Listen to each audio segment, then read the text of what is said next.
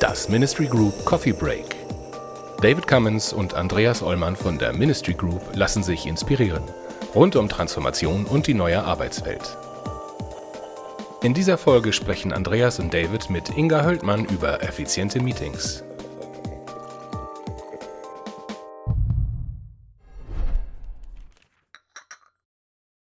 Meetings sind in vielen Organisationen die einzigen oder ganz wenige der existierenden Austauschorte. Hallo Inga, sei gegrüßt. Hallo Inga.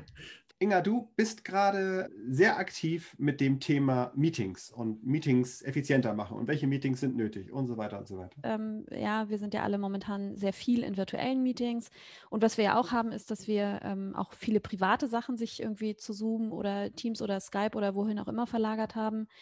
Ähm, ich habe mich tatsächlich mit dem Thema Meetings schon vor Corona beschäftigt, aber es ist durch Corona eigentlich fast noch ein bisschen ähm, noch ein bisschen drängender geworden, das Thema. Und warum ist das Thema so drängend? Ähm, auch das hat verschiedene Gründe. Ein Grund ist, dass viele Menschen in den Organisationen tatsächlich äh, große, ein großes Schmerzthema mit dem Thema Meetings haben. Und wir haben ganz oft das Gefühl, dass wir vor allem, und das ist so einer der Hauptpunkte, wir haben viel zu viele Meetings. Ja, also dann kriegt man halt irgendwie den ganzen Tag irgendwelche äh, Meetings eingestellt, teilweise auch ohne Beschreibung. Dann ist unklar, muss ich dahin, warum muss ich dahin, in welche Rolle muss ich dahin. Ähm, was wir auch oft erleben, ist, dass Meetings viel zu lang sind. Das hat verschiedene Gründe. Ein ganz simpler Grund ist, dass wir dazu neigen, Meetings ähm, so einzustellen, wie die voreingestellte Zeit in unserem präferierten äh, Kalendertool ist. Und deswegen ist es so, dass wir ganz oft Meetings tatsächlich für eine Stunde einstellen, weil wir es einfach so gewöhnt sind und weil es eben voreingestellt ist. Ja, das ist sowas, wo wir merken, okay, da denken wir unter Umständen nicht so richtig drüber nach oder das ist einfach, das sind ganz starke Gewöhnungen, wie wir auch diese Meetingkultur gewöhnt sind. Und wenn wir dann eben im Meeting sitzen, dann merken wir, okay, irgendwie die Zeit reicht dann trotzdem nicht oder wir arbeiten nicht produktiv miteinander. Ähm, und ich finde Meetings deshalb so spannend und so relevant, weil wir bei Meetings tatsächlich sehen können, wie die generelle Kommunikationskultur in einer Organisation ist. Ja, also wenn ich generell Schwierigkeiten habe in der Organisation oder es Reibung oder Konflikte gibt, dann merke ich das natürlich in den Meetings auch. Gleichzeitig, und das ist die gute Botschaft daran, gleichzeitig ist es so, dass Meetings ähm, sehr klar abgegrenzte und regelmäßig wieder, wiederkehrende Experimentierräume anbieten. Das heißt, wir können tatsächlich gucken, okay, was passiert denn, wenn wir an dem Schräubchen drehen oder an dem Schräubchen drehen und dann einfach mal gucken, was tatsächlich dann so im Großen und Ganzen passiert. Und ich glaube auch tatsächlich so, wie man quasi von außen anschauen kann, also wie die Unternehmenskultur von außen in das Meeting reinwirkt, genauso, und das ist meine Hoffnung und mein Ansatz, ist es eben auch so, wenn man an den Meetings dann arbeitet, dass das dann auch insgesamt die Ko Kommunikationskultur, die Zusammenarbeits- und Kollaborationskultur in der Organisation verändern kann. Du hast ja gerade, gerade ganz zu Anfang gesagt, dass wir meistens so den, den, den Default-Wert quasi nehmen. Einfach, ich mache ein Meeting, es hat hat eine bestimmte Länge. Wir haben vor, ich glaube, zehn Jahren oder sowas haben wir angefangen in der Firma komplett auf, damals hieß es noch Google Apps for Business, jetzt heißt es, glaube ich, G Suite umzustellen. Was ich damals ganz faszinierend fand bei dem Google Kalender, ist, dass der eben nicht eine Stunde macht oder eine halbe Stunde. Man kann also einstellen, wie lang der ist.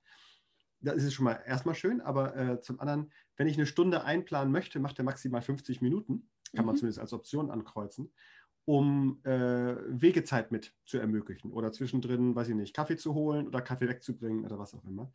Und das fand ich ganz faszinierend, was du gerade sagtest, das wirkt auf die Kultur. Tatsächlich ähm, dauern die Meetings bei uns auch nur 50 Minuten dann oder, oder es gibt auch sehr viele, die dann kürzere einstellen, dann werden die auch entsprechend gekürzt.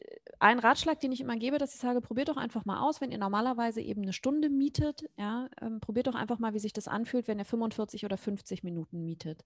Wenn ihr jetzt quasi von diesem Default-Status, wir sind eh immer ein bisschen kürzer dran, losgeht und dann anfangt künstlich zu verknappen, würdet ihr es dann auch in, in 20 oder 30 Minuten schaffen? Was glaubst du, würde das machen mit euch? Also was wir tatsächlich machen, ist ähm, innerhalb dieser, dieser Zeitspanne, die so, ein, die so ein Termin dann hat, ähm, arbeiten wir sehr, sehr oft mit Pomodori. Also mhm. mit, einem, mit, einem, mit einer Timebox von in dem Fall dann 20 Minuten bei uns, mhm.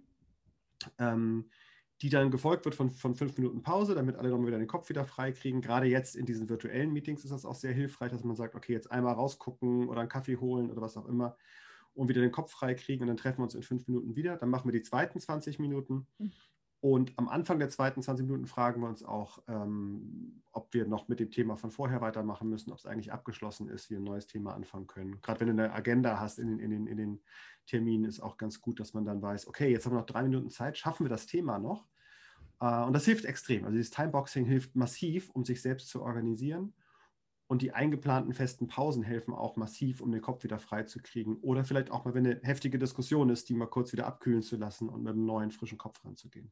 Ja, oder tatsächlich mal zu gucken, was passiert denn, wenn wir feststellen, das haben wir auch ganz oft, ja, dass wir uns irgendwie an einem äh, Tagesordnungspunkt so festbeißen und dann halt irgendwie zwei Drittel unserer Zeit ähm, damit verbringen, uns da irgendwie zu einigen und dann aber zu spät den thematischen Absprung finden und dann tatsächlich die anderen Punkte, ich will nicht sagen, dass das befriedigend ist, ich sage auch nicht, dass das super ist so, aber dass wir dann merken, okay, wenn wir diese Verknappung dann haben, dass wir dann plötzlich super effizient über Dinge sprechen und wirklich schnell unter Umständen zu Entscheidungen kommen, weil wir wissen, jetzt müssen wir. Ja, und das kann meiner Meinung nach kann das ein sehr ähm, wirksamer Hebel sein, einfach zu gucken, ähm, wie können wir, gerade wenn wir, wenn wir herausgefunden haben, unsere Meetings sind einfach quälend lang und ja, dann halt irgendwie zu gucken und zu sagen, was passiert, wenn wir künstlich verknappen. Du sagtest gerade eben halt äh, effiziente Meetings. Also ganz oft geht es darum, über Inhalte zu reden. Und gerade in dieser Zeit, wo wir so viel wenig Sozialkontakt außerhalb von virtuellen Meetings haben, ähm, ist das etwas, was wir auch noch berücksichtigen müssen. Wir reden nicht nur über Inhalt und, und diskutieren über die Inhalte, sondern wir reden auch als Menschen miteinander. Also das geht mitten in den Kern rein, nämlich in die Frage danach, ähm, welchen Sinn oder Zweck oder Neudeutsch Purpose im kleineren Rahmen hat unser Meeting. Ja, und ganz oft ist es so, dass unsere Meetings so vor sich hin meandern oder wir nicht so richtig zum Punkt kommen, weil wir uns über diese Ziele, über diesen Purpose gar nicht klar sind.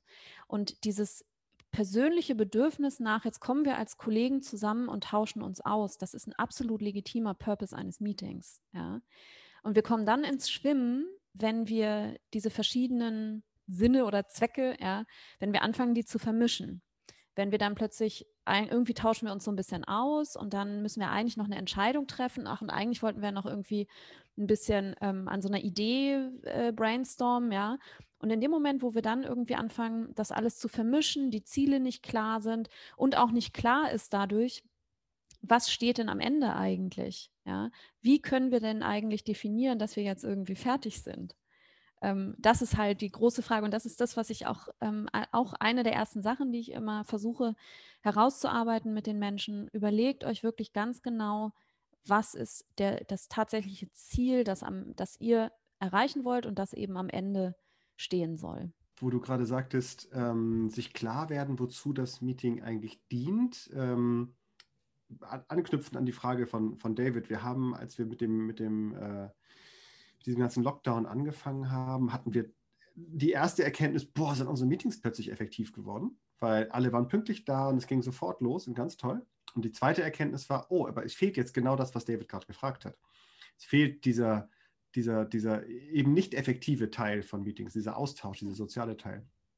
Und wir haben dann unter anderem äh, ein, ein Meeting erfunden, was zu Anfang einmal die Woche war und jetzt ist es alle zwei Wochen. Ähm, das hieß einfach nur, wie geht es uns? Und das hatte wirklich nur ausschließlich den Zweck, sich darüber auszutauschen, wie es uns als, als Menschen und als Unternehmen gerade geht und eben nicht konkret an irgendwelchen äh, ähm, Projekten zu arbeiten und auch nicht ein Stand-up, was es jeden Tag gibt in den Teams, die alle funktional sind und alle auf Effizienz getrimmt sind, sondern tatsächlich Formate zu finden und zu schaffen, die heißen Kaffee trinken, spazieren gehen oder eben als Gesamtteam, wie geht es uns gerade.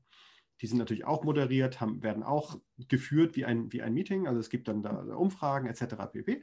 Aber der Job ist einfach nur, sich als Menschen auszutauschen und zu gucken, wie es uns eigentlich geht.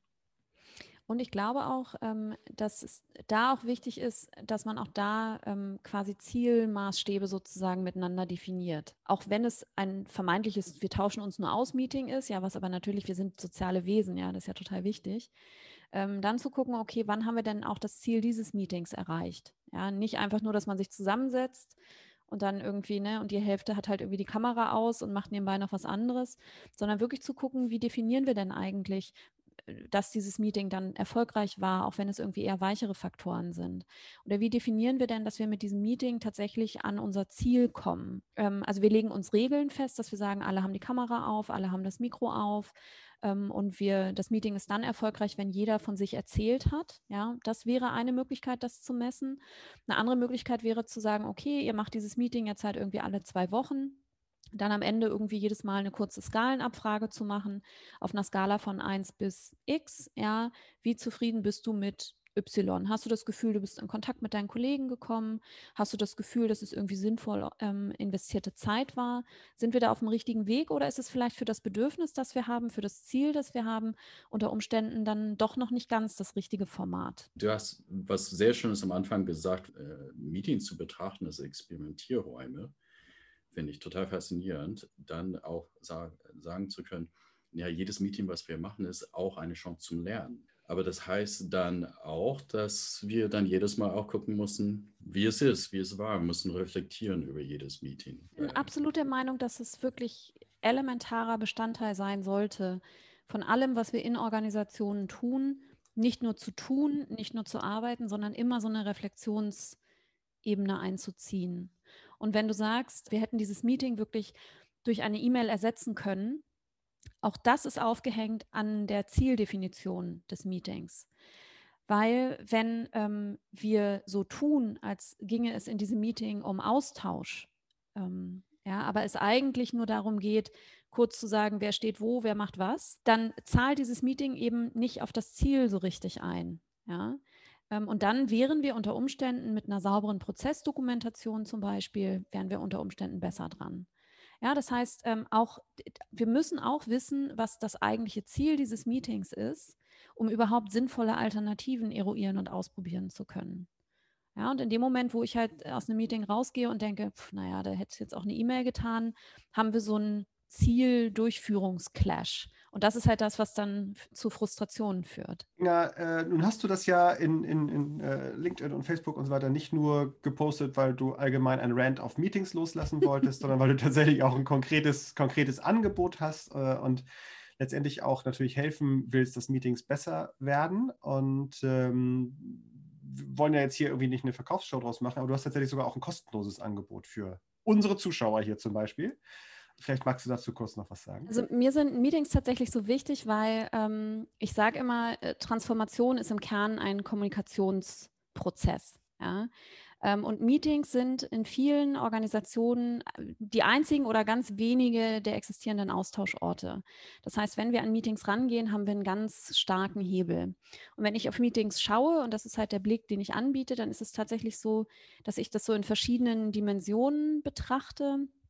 Und ich unterteile Meetings in äh, die Vorbereitung, die Durchführung, Schrägstrich Kommunikation, Moderation. Das würde ich da auch nochmal rausnehmen, weil eine Moderation ist tatsächlich auch nochmal von enormer Wichtigkeit, unabhängig vom Thema natürlich. Und eben die Nachbereitung. Also die Frage, was besprechen wir hier eigentlich und was passiert dann damit und landet da dann einfach nur irgendwann ein Protokoll, das wahrscheinlich nicht gelesen wird in den Postfächern. Und diese verschiedenen Dimensionen kann man sich eben anschauen und kann sich überlegen, okay, wo hakt es denn eigentlich bei uns? Ja?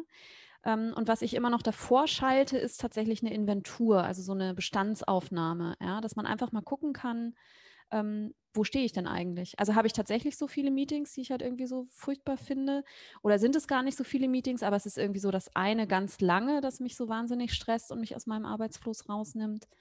Ähm, und diese Meeting-Inventur, die kann man sich eben zuschicken lassen und kann dann einfach mal für sich selber da durchgehen und gucken, okay, wovon reden wir denn hier eigentlich? Weil ich bin der Meinung, wir brauchen erstmal Klarheit, ähm, um zu wissen, wovon wir reden und wo wir eigentlich stehen, um dann eben miteinander zu eruieren, okay, wo, wo kann man denn hier ansetzen und von welchen Kollegen brauche ich denn eigentlich Unterstützung dafür? Dann würde ich sagen, packen wir den Link zu dieser Inventur gleich mal hier unten in die Show Notes. Ähm, alle, die uns jetzt gerade nicht irgendwie bei LinkedIn sehen, sondern direkt bei YouTube, finden das dann auch hier unten. Alle anderen müssen dann mal rüberkommen. Und ähm, das finde ich ein gutes Angebot, das ist toll. Sehr gerne.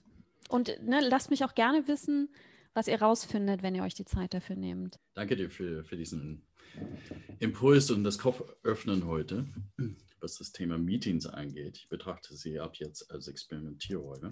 Ja, klasse. Experimentierräume ist für mich auch äh, das Wort des Tages. Vielen, vielen Danke Dank. dir. Mach's gut. Das war die aktuelle Folge aus unserer Reihe Coffee Breaks. Andreas Ollmann und David Cummins von der Ministry Group diskutieren hier mit wechselnden Gästen die Herausforderungen im Kontext von New Work, digitaler Transformation und Leadership. Die Ministry Group berät Organisationen seit über 20 Jahren zu Aufgaben im Spannungsfeld zwischen Kommunikation, Technologie und Organisationsentwicklung. Mehr Infos gibt es auf ministrygroup.de.